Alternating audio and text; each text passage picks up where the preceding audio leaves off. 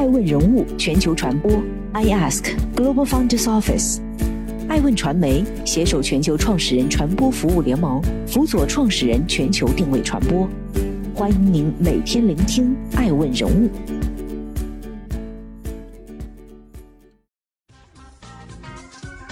Hello，大家好，欢迎大家的守候。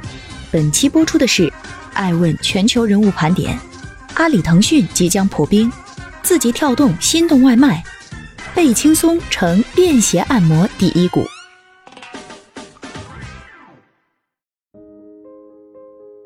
欢迎继续聆听《守候爱问人物全球传播》，正在播出的是《爱问全球人物盘点》。阿里、腾讯考虑互相开放生态系统。这两家的恩怨约等于中国互联网发展简史，一句话概括了阿里与腾讯在互联网行业里持续多年的竞争对垒状态。七月十四号，有媒体报道称，阿里巴巴和腾讯考虑互相开放生态系统。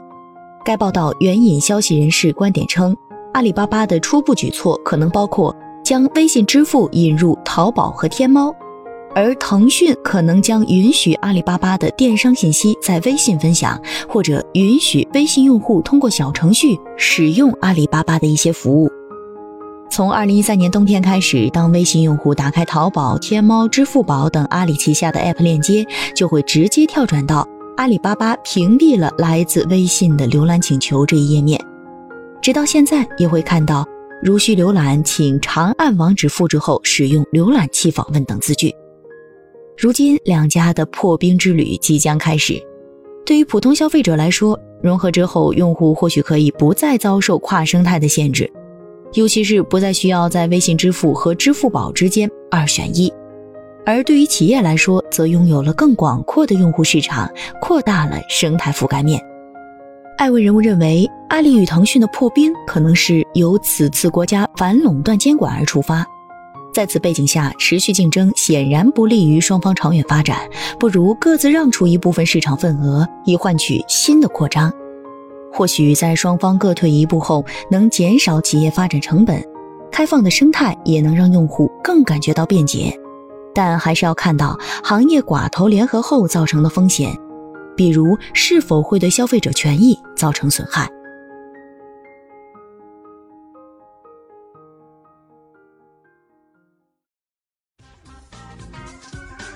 欢迎继续聆听《守候爱问人物全球传播》。正在播出的是《爱问全球人物盘点》，字节跳动进军外卖。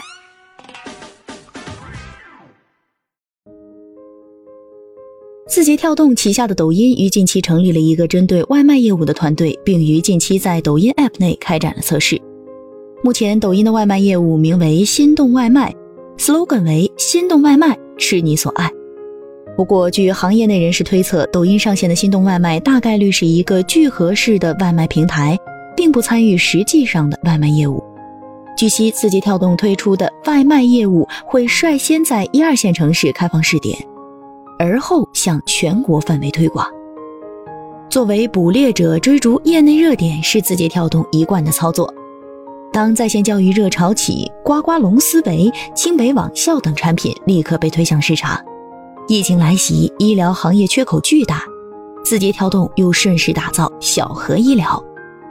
背靠字节跳动的资本力量及抖音丰富的流量，心动外卖的发展也不容小觑。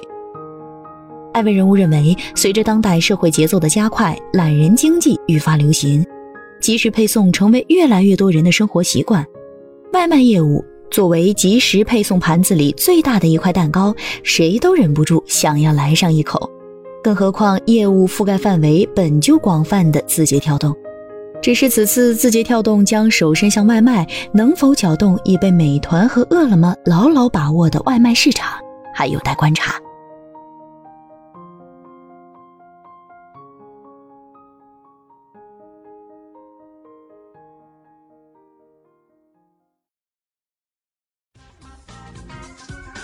欢迎继续聆听《守候爱问人物全球传播》。正在播出的是《爱问全球人物盘点》，鲍师傅曾谋求新一轮融资，估值一百亿。七月十六号，鲍师傅估值达一百亿话题登上微博热搜，阅读量高达七千万。有不少网友调侃自己又参与了个百亿项目。据媒体报道，鲍师傅上半年开启了新一轮融资，其中不乏一线基金登门，品牌估值被推到一百亿元人民币，打破了当前烘焙赛道的估值历史记录。鲍师傅品牌开创于二零零四年，来自面包之乡江西资溪县的鲍才胜夫妇开发了原创招牌产品肉松小贝。鲍师傅也由此开始出圈，成为一家网红店。不过，食品类本身容易被模仿，当时只有二十六家正品店的鲍师傅，却足足有着一千多家的山寨店。鲍才胜此前接受采访时就表示，深受山寨困扰。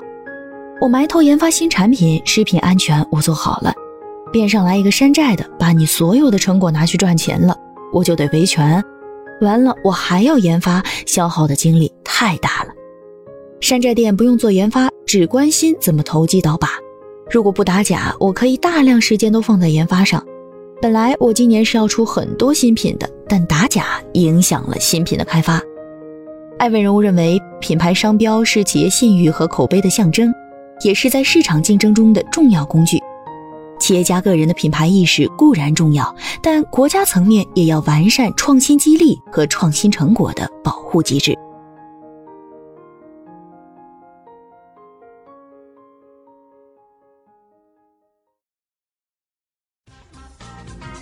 欢迎继续聆听《守候爱问人物全球传播》，正在播出的是《爱问全球人物盘点》，贝轻松登陆科创板。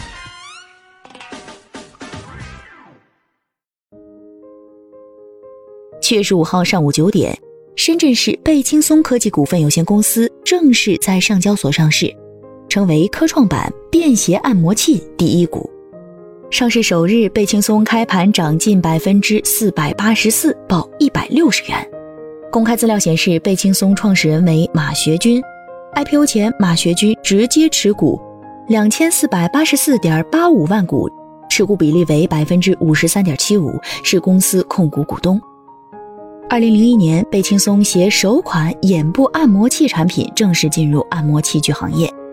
此后，公司便以智能便携按摩器的设计、研发、生产、销售及服务为主营业务。旗下产品包括眼部、颈部、头部及头皮四大类智能便携按摩器，为用户提供个人健康护理与按摩保健服务。为人所津津乐道的是，贝轻松将自己的产品代言人定为肖战。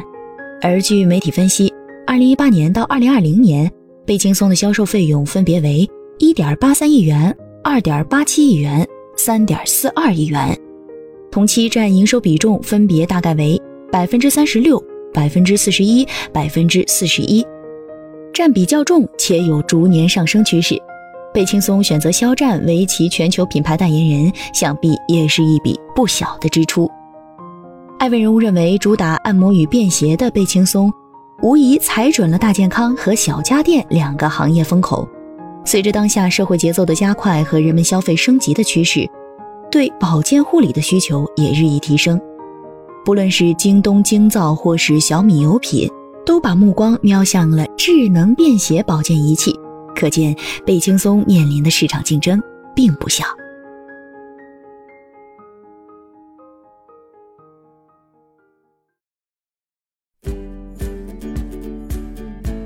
顶级人物，欢迎关注每周六晚十一点海南卫视，同步在学习强国 APP 直播。